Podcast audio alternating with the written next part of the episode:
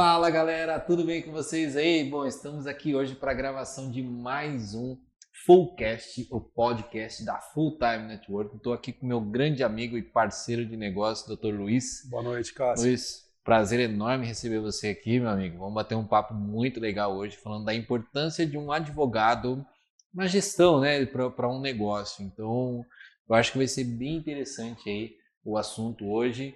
Se quiser se apresentar aí para a galera, Boa noite, fica à vontade, amigo. Boa noite a todos.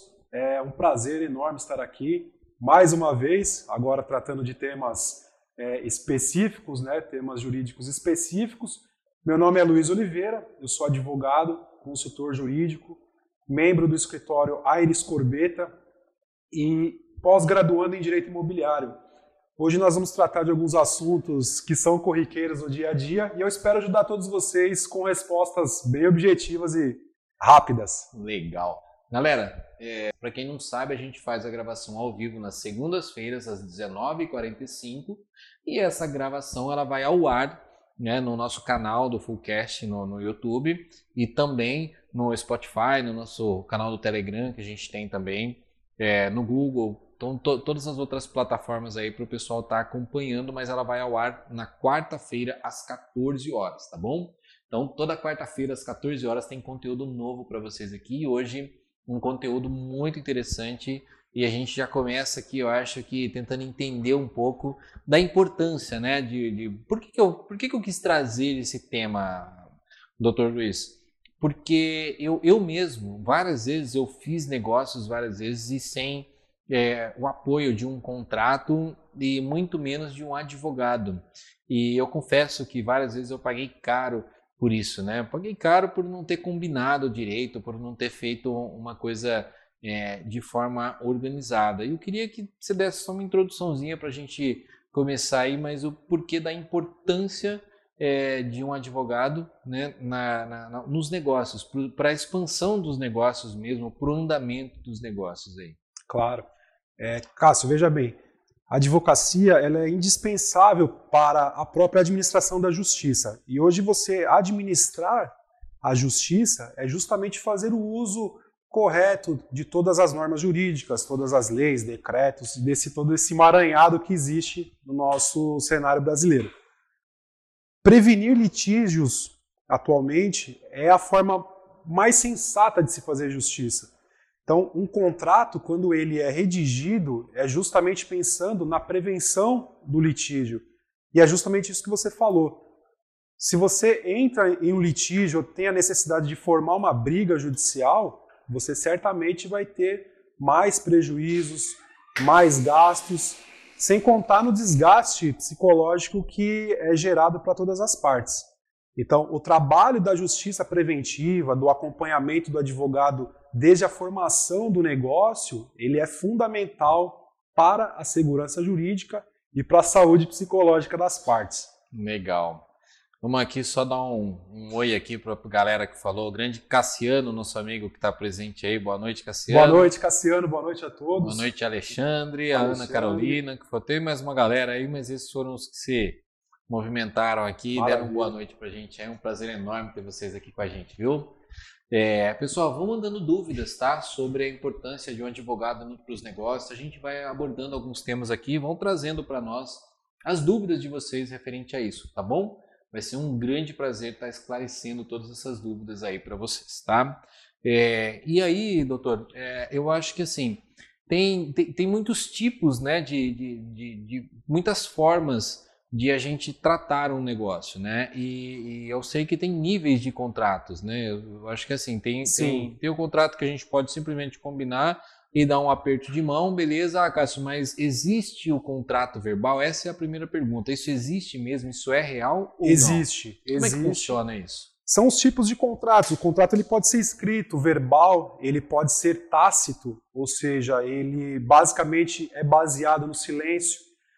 Atualmente, nós até tratamos disso aqui no, no episódio da Lei Geral de Proteção de Dados. Hoje, os contratos são feitos, inclusive, em ambiente eletrônico, nos ambientes eletrônicos. Vocês já devem ter percebido que a assinatura digital está entrando, tomando um espaço maior. Então, a conotação do contrato vem mudando e precisa acompanhar essa evolução. Então, não raro, nós fazemos contratos todos os dias, sejam eles específicos, menores, seja ele no nível, é, no nível mais esmiuçado, seja ele no nível profissional. Então, o contrato ele é a lei entre as partes. Ele é conceituado dessa forma e ele tem essa função de modificar, de extinguir, de diminuir ou aumentar direitos. Então, esses são os níveis de contratos que nós mais é, nós costumamos ver com mais frequência. E, e, o contrato verbal ele é válido, então? Ele, ele vale? Ele é válido. alguma coisa. Sim. É um exemplo clássico, contrato de locação de bem residencial. Certo. Geralmente há uma contratação, as partes formulam, é, pactuam ali de uma determinada, um determinado instrumento particular por 30 meses, e ao final desse contrato, se não houver a formalização, ele é presumido renovado. Ou seja, presume-se que ele tem uma continuidade justamente por ser tácito, ou seja, ele ser silencioso. Então, o contrato verbal existe, ele precisa ser respeitado também, porém, não é o mais seguro. Segurança jurídica vem da escrita. A escrita nasceu justamente para perpetuar aquele acordo e dar mais segurança jurídica para a sociedade. Entendi. Não é à toa que os cartórios são baseados na escrita. Na escrita, né? É, eu sou suspeito para falar porque eu trabalhei 16 anos em, em, em, cinco cartórios na capital de São Paulo.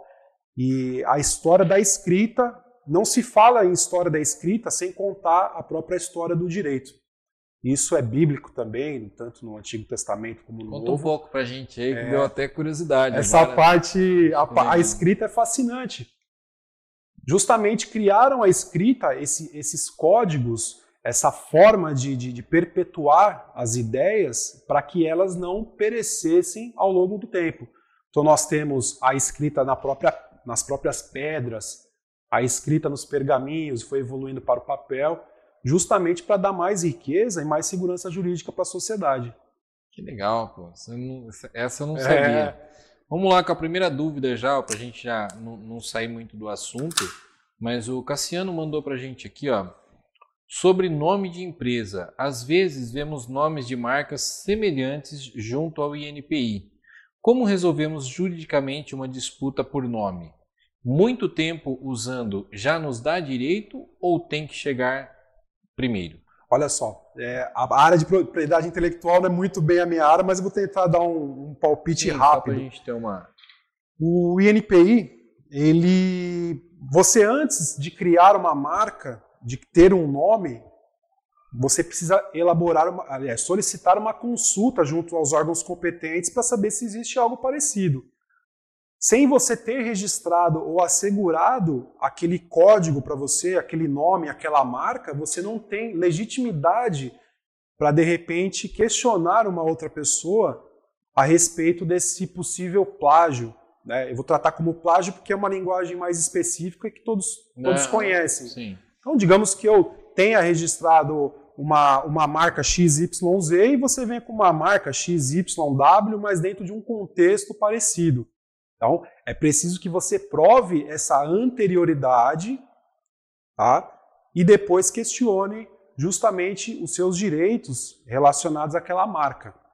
E Mas marca é uma coisa se que. Se eu não tiver o, o, esse registro feito lá e não. a outra pessoa ir lá e registrar, acabou, não tem conversa. Exatamente. O, o INPI faz uma pesquisa severa a respeito disso, justamente para evitar duplicidade de marcas. Tá? Então, existe um trabalho que é feito e muitas pessoas, equivocadamente, ao registrar uma marca, elas querem registrar em cartório. E aí é que entra o engano. As pessoas substituem um órgão público que é específico para registro de marcas e patentes e acabam tentando registrar e assegurar e resguardar esses direitos em um órgão que vai registrar, mas não é o apropriado. Assim acontece também com, com músicas, composições. Existe um órgão específico, Entendi. mas as pessoas equivocadamente registram em outros órgãos, é, presumindo que estão asseguradas. E não estão. Existe uma área Existe. específica para isso, na verdade. Eu não sei se era bem essa pergunta do nosso amigo Cassiano. Sim, eu acho que na verdade a pergunta dele foi bem nessa nessa linha de nessa raciocínio. linha, isso é. é doutor, a gente a, gente falando, né, sobre, sobre isso, assim, é, é, existe uma escala, né, de, de como é que funciona assim, vem o contrato verbal, depois vem o escrito, depois do contrato escrito, quais são as escalas aí de digamos assim, de poder de contrato, né? Tipo, eu simplesmente fazer um contrato, o chamado ter o contrato é, verbal, contrato de gaveta, que a gente fala que é aquele que eu assino, você assina, a gente põe na gaveta, mas tem os contratos realmente que são reconhecidos firma, depois tem por autenticidade. Como é que funcionam esses níveis aí de contrato? Vamos lá. O contrato ele nasce verbal, nessa forma verbal. Nós iniciamos ele através de uma intenção que é colocada é, em questão e ele progride, aí ele passa por um outro nível, uma outra estatura jurídica, ganha uma forma escrita. Aí ele pode ser feito de forma particular, que é entre partes, sem a intervenção de um tabelião de notas, por exemplo, e, e, e portanto não tem aquela eficácia que já é está numa outra escala. Então ele nasce verbal, por exemplo, ele toma uma, toma uma forma particular, que é uma escrita menos rebuscada do que a de um tabelião, que vem em seguida. Hum. E quando ele ganha forma pública, por exemplo, nós temos vários contratos desse tipo, como doação, como venda e compra, e, e assim por diante, como uma permuta de imóveis, ou até mesmo um contrato social para a constituição de uma empresa. Ele vai tomando formas para fugir da verbalidade. Entendi. Ele, ele vai ser verbalizado, porém vai ser perpetuado pela escrita. Você tocou no assunto importante, reconhecimento de firma. É, é uma validação de uma assinatura, ou das assinaturas, em um contrato particular, ou chamados instrumentos particulares, em declarações, em procurações. A procuração também é um contrato, é, é uma relação de confiança que nós estabelecemos com outras pessoas. Então, todos esses documentos são enquadrados em contratos. Uhum. Existe um livro específico no Código Civil que trata dessas partes. Entendi. desses documentos. O reconhecimento de firma ele é primordial porque ele assegura não só é, a semelhança ou a autenticidade daquela assinatura que é formal, como também ele é importante para atribuir uma data no documento. Então, se de repente o cartório não vai reconhecer sem a data, mas se de repente houver uma divergência, a data do reconhecimento de firma, ela vai garantir uma segurança jurídica maior no documento. No entanto, é, o reconhecimento de firma ele não, é, ele não confere um status maior para o documento. Ele não entra no mérito. Ele reconhece a assinatura, apenas a assinatura. Entendi. A pessoa não pode falar que aquela assinatura não é dela e depois eu tenho o trabalho de ter que provar Exato. que é dela. Confere... Não, a assinatura é dele porque está. Isso, confere tá um plus a mais naquele documento. Uhum. Contrato, erro clássico contrato sem testemunha. Isso é inadmissível nos dias de hoje. Assim como é inadmissível permanecer no contrato verbal, ele precisa, o contrato precisa progredir. Ele precisa obedecer uma forma escrita. O contrato é formado pelas partes, por um objeto lícito. Ele tem prazo e assim por diante. Esse, é, essa parte da, das testemunhas, como é que funciona essa regra? É, é, tem que ser uma testemunha de cada lado, ou independente eu posso já ter duas testemunhas da, de minha parte ou da sua, tanto faz isso ou não? Como é, é, que funciona? Testemunhas que sejam maiores, capazes, isso aí o ordenamento jurídico todo ele exige pelo menos isso, uhum. e que sejam é, necessariamente neutras. Por exemplo, se você tomar como testemunha um contrato alguém que possa te favorecer pessoalmente, que seja suspeito, que seja tenha ali um, um, um motivo para ser é, testemunha. Isso, de, de repente para defender os seus interesses não é legal.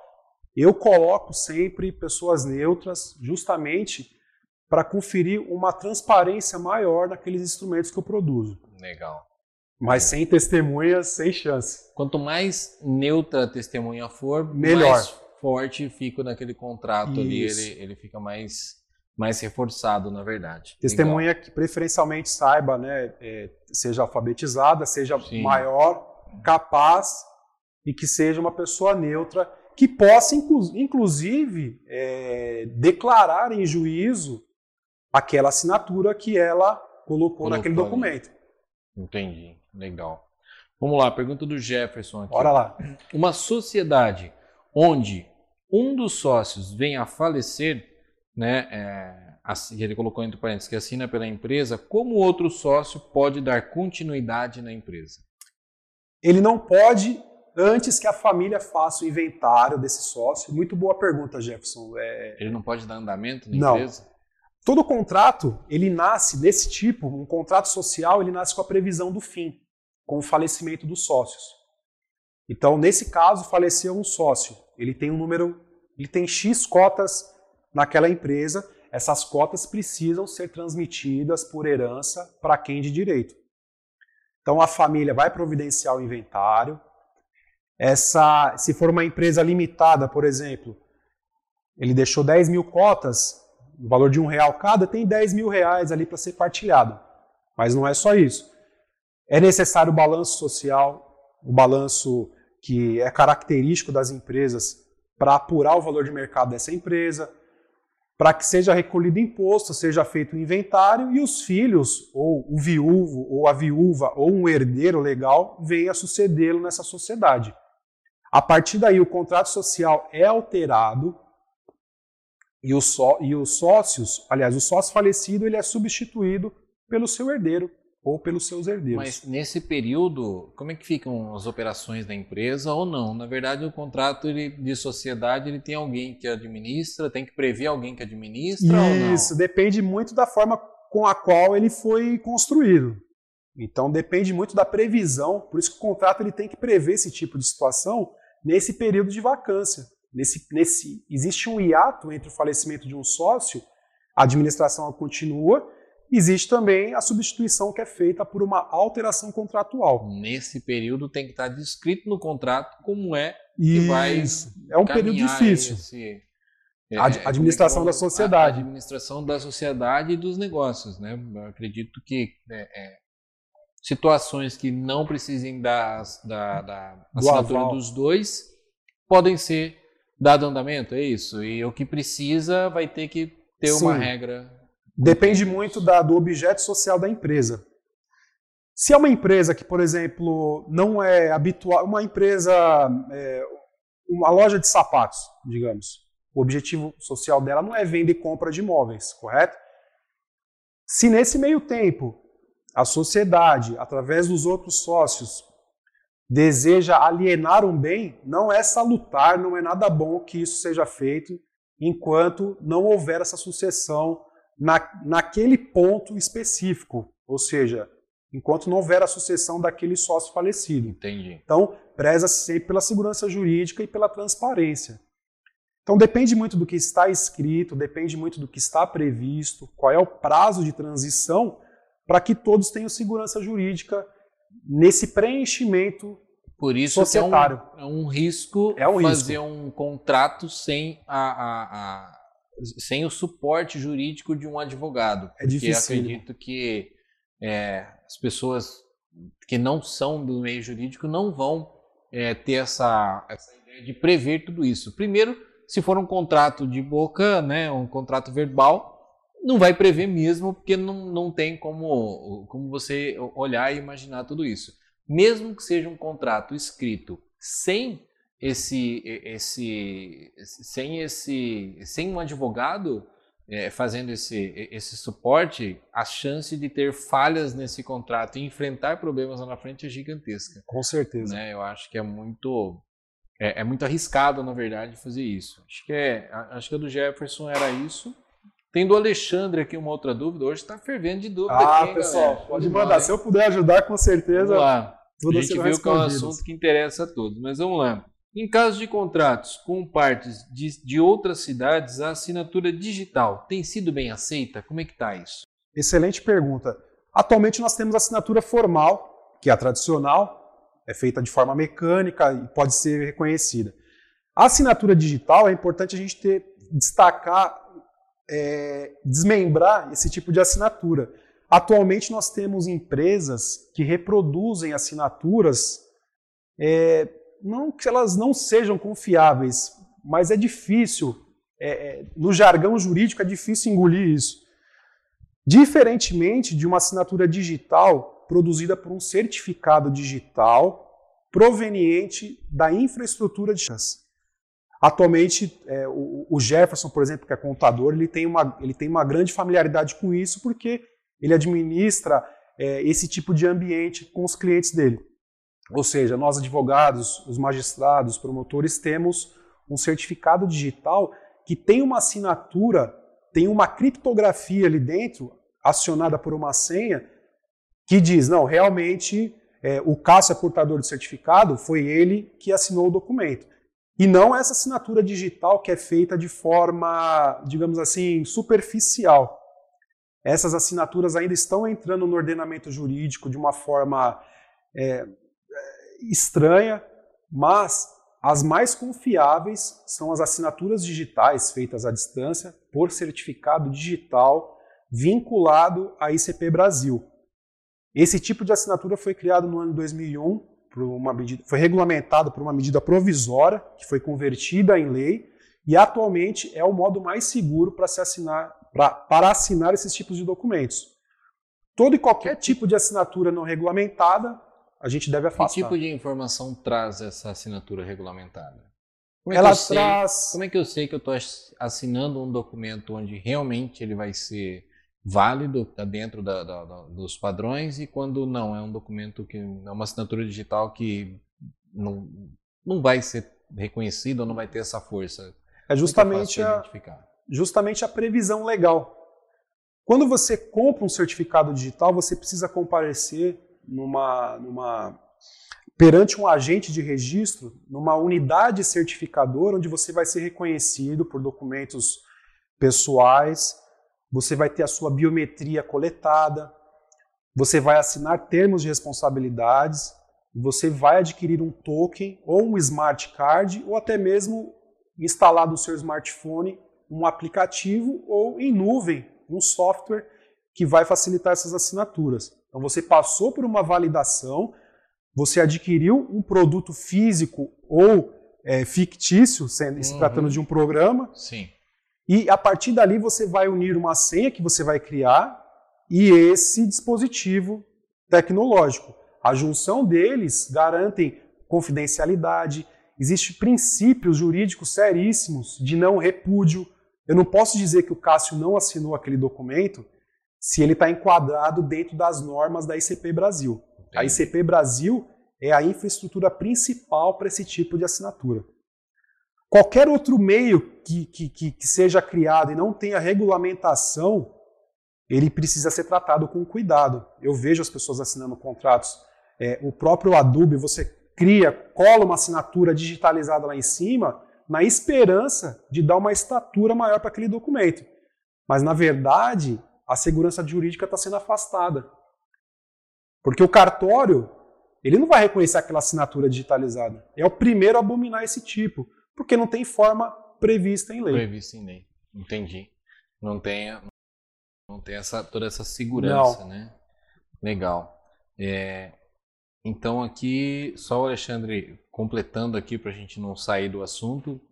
É, então, podemos utilizar o mesmo certificado que emite a nota fiscal eletrônica para contratos também? Sim, desde que assinados em ambientes que aceitem receber esse tipo de dispositivo. Vou dar um exemplo clássico. Atualmente, as escrituras feitas em cartórios de notas, é, corretamente chamando de tabelionatos de notas, que são os cartórios que lavam escrituras públicas, essas assinaturas já podem ser feitas por videoconferência, através do aplicativo Zoom, tá? E em seguida você pode assinar documentos públicos com seu certificado digital nos padrões da ICP Brasil, que é um órgão federal criado para isso. Totalmente compatível. Se você contratar uma empresa XYZ que armazena e vai difundir assinaturas, o órgão público ele não vai aceitar. A mesma coisa, se você entrar na Receita Federal com seu certificado digital, você vai ter acesso. Se você precisar entrar no site você da Caixa ter. Econômica Federal, obedecendo esses padrões, perfeitamente.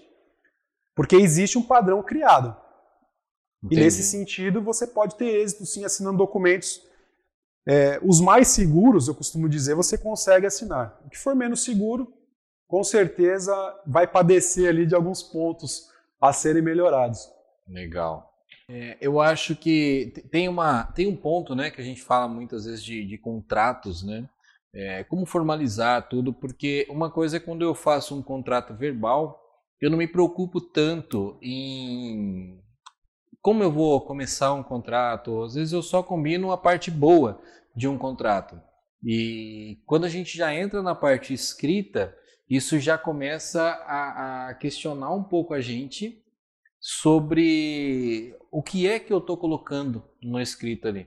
Né? O que, que eu estou escrevendo ali, o que, que eu estou anotando. E isso começa a, a me preocupar um pouco é, com o que eu estou combinando ali de forma escrita. Então, a, o primeiro ponto positivo de ir para a forma escrita é, é, esse. Mas, doutor, tem uma coisa que eu aprendi faz um tempo que tão importante é, como as cláusulas para você entrar e, e fazer e, e, o, a base que rege esse contrato é, são é, as, a, as cláusulas para que eu saia ou para que eu te tire do contrato. Por exemplo, eu posso fazer um contrato comercial com você, mas é, eu, eu aprendi que assim é muito importante que eu tenha já previsto, tipo assim, caso eu queira te tirar do negócio.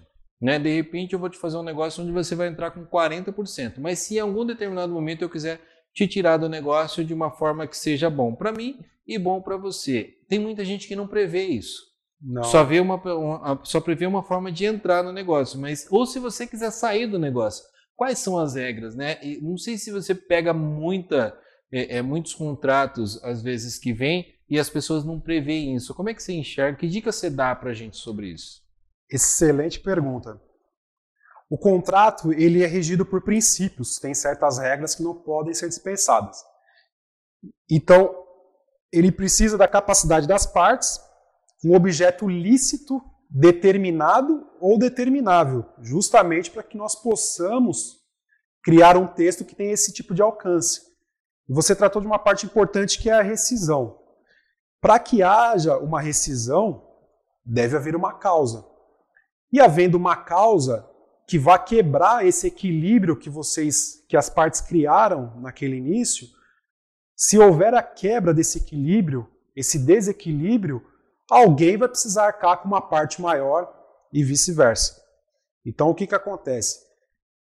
É justamente a previsão. Você precisa prever o máximo possível em situações para que, em havendo o desejo de uma das partes se retirar daquele contrato ou a outra quiser rescindir, é preciso que haja ali certo, certas práticas que indenizem, por exemplo, a parte contrária.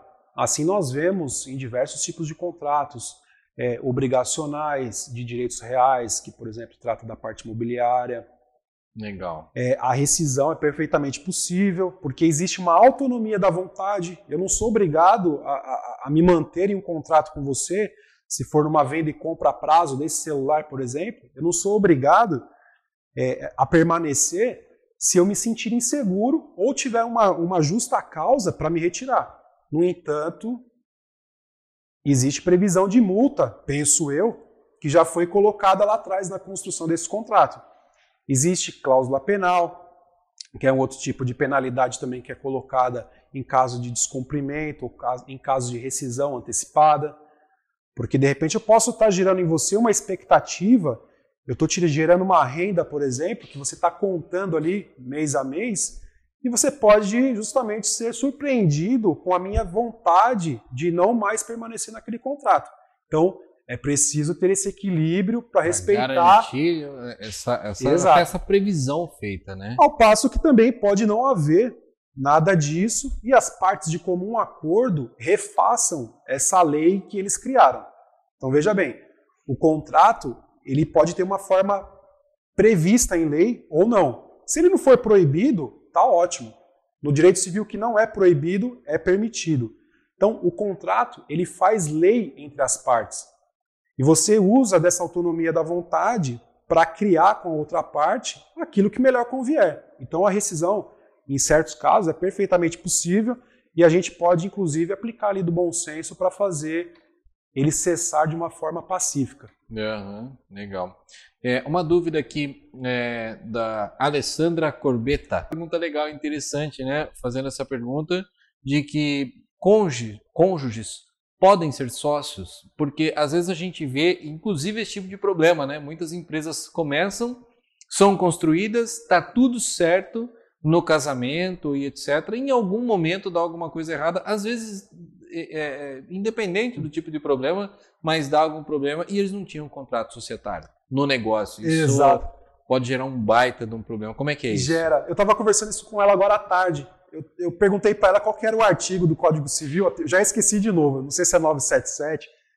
É, por exemplo, eu e a doutora Alessandra, nós somos casados no regime da comunhão universal de bens. Nós, a lei proíbe que nós tenhamos uma empresa em conjunto. A gente não pode contratar, nós não podemos é, nos contratar dentro desse regime de bens. E olha que coisa maluca, eu estou falando de regime de bens e também de direito societário. Então, olha como um planejamento familiar ele afeta os negócios diretamente.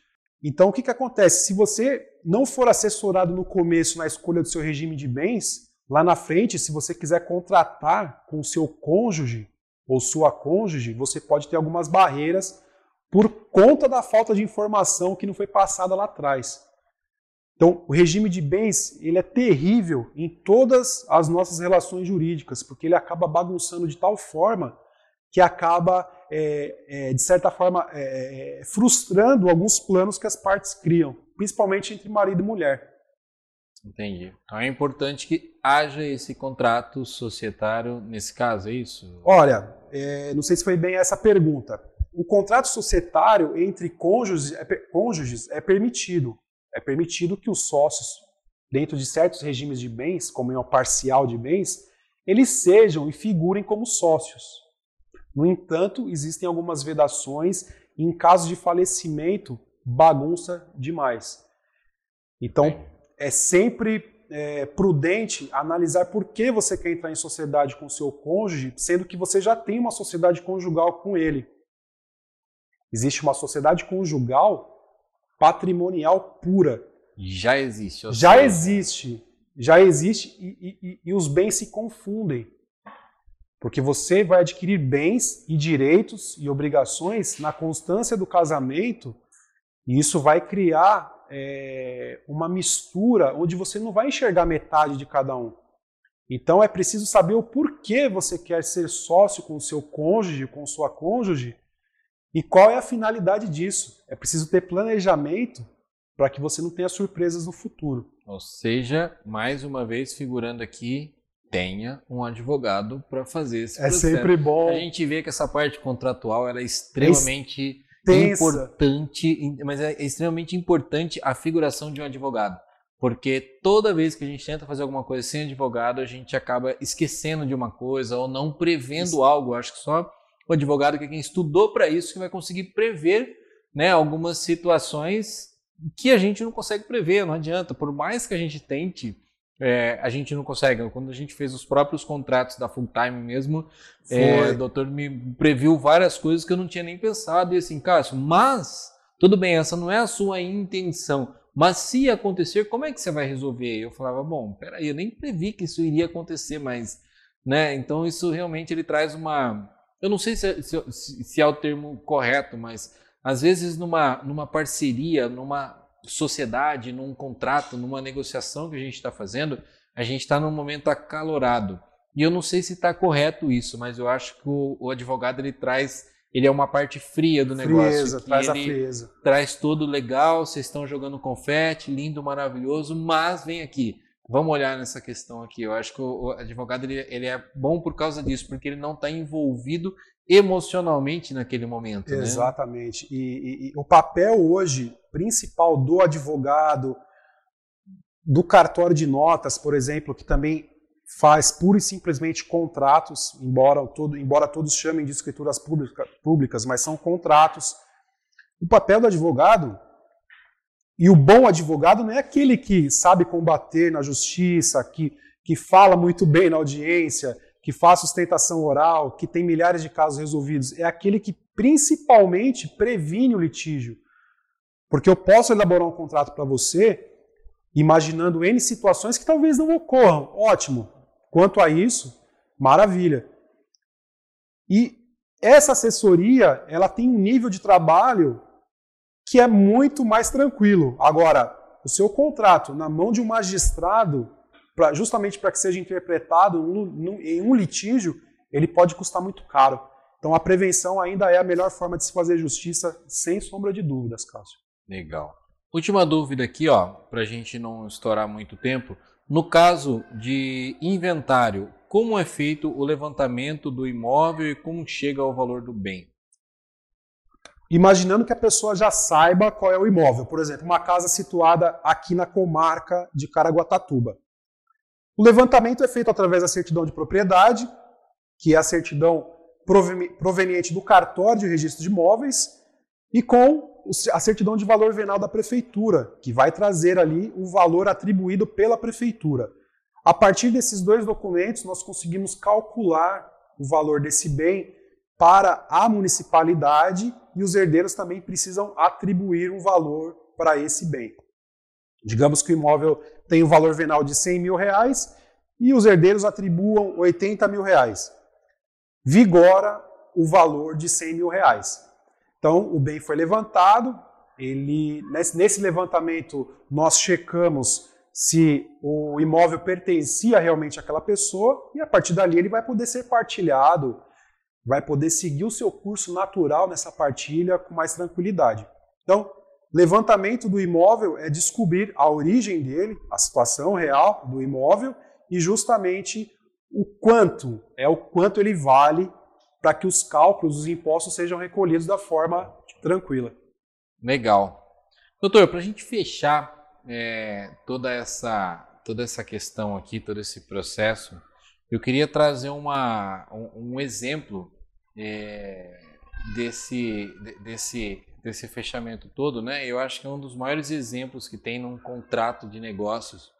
E to, todo mundo que estiver aqui assistindo vai poder conferir é, as falhas ali naquele processo de contrato, que até a gente conversou um pouco antes, que são, são, são, foi o contrato, na verdade, feito pelo Ray Kroc e os irmãos McDonald's, que foi quando eles fizeram um contrato que foi uma, uma conversa, depois fizeram um contrato mal feito, e depois desse contrato mal feito, eles ainda conseguiram fazer um contrato verbal que aí virou toda uma bagunça. Comenta um pouco disso com a gente, só para sobre a, a ótica né, jurídica de um advogado, a quantidade de erros que aconteceram aí, só para a gente prevenir, porque eu acho que esse é um aprendizado que aconteceu lá atrás e até hoje tem pessoas cometendo igual ou pior, né? Muitas vezes num processo de negociação ou de venda ou de parceria, inclusive as pessoas estão cometendo esse tipo de erro. Comenta um pouco para a gente disso. Ah, Cássio, olha, verbalizar um contrato é muito difícil. E o que ocorreu na época foi justamente isso. Faltou uma assessoria especializada nisso. Nós sabemos, sabemos que nos Estados Unidos já existia uma constituição e os estados, cada qual tem uma legislação específica, mas faltou a participação ativa ali de alguém assessorando na, na escrita desse contrato, porque existe um ditado que as palavras o vento leva os irmãos McDonald's eles não tinham advogado ali. Não né? tinham. Eu assisti esse filme atentamente. Não tem, não tem quatro semanas e, e, e, eu lembro que eles previam uma, uma cláusula de participação que era de 1,9. Eles previ, é, previram a participação do franqueador, aliás, do franqueado que, que veio a se tornar o, o proprietário, mas não perceberam que, que avançar na verbalização trariam traria tantos problemas como de fato esses problemas houveram, aconteceram. Sim. Verbalizar um contrato e não perpetuá-lo através da escrita é um erro. Foi o erro que aconteceu e que acabou gerando um grande prejuízo por falta de prevenção. Não houve uma justiça preventiva para que os direitos dos próprios idealizadores do McDonald's tivessem seus direitos garantidos. Então, é o tipo de erro que aconteceu lá atrás e hoje, atualmente, isso não pode acontecer. Contra... Mas continua acontecendo. O contrato tem que ser escrito, muito bem redigido, com todos os seus requisitos cumpridos e com o máximo de previsões para garantir tranquilidade para as partes. Show de bola. Doutor, chegamos, chegamos no ao fim. limite aqui. Acho Poxa que é, vida. toda vez é um conteúdo incrível. Quero agradecer para vocês que trouxeram tantas perguntas aí. Agradecer a você, doutor, que Eu que trouxe esse conteúdo incrível mais uma vez para nós. Parabéns por todo esse conteúdo, por estar disposto a trocar tudo isso para a galera aqui para mostrar. É, pessoal, muito obrigado pela participação de vocês. Doutor, Muito obrigado, Muito Cássio. obrigado. Obrigado a todos que nos assistiram, que vão nos assistir ainda. E eu espero poder contribuir em breve aí com toda a comunidade da Full Time, porque de fato a Full Time é uma escola para todos nós. Nós temos muito para aprender com você, Cássio. oh, show de bola, tamo junto. Galera, um abração, fiquem com Deus e até a próxima.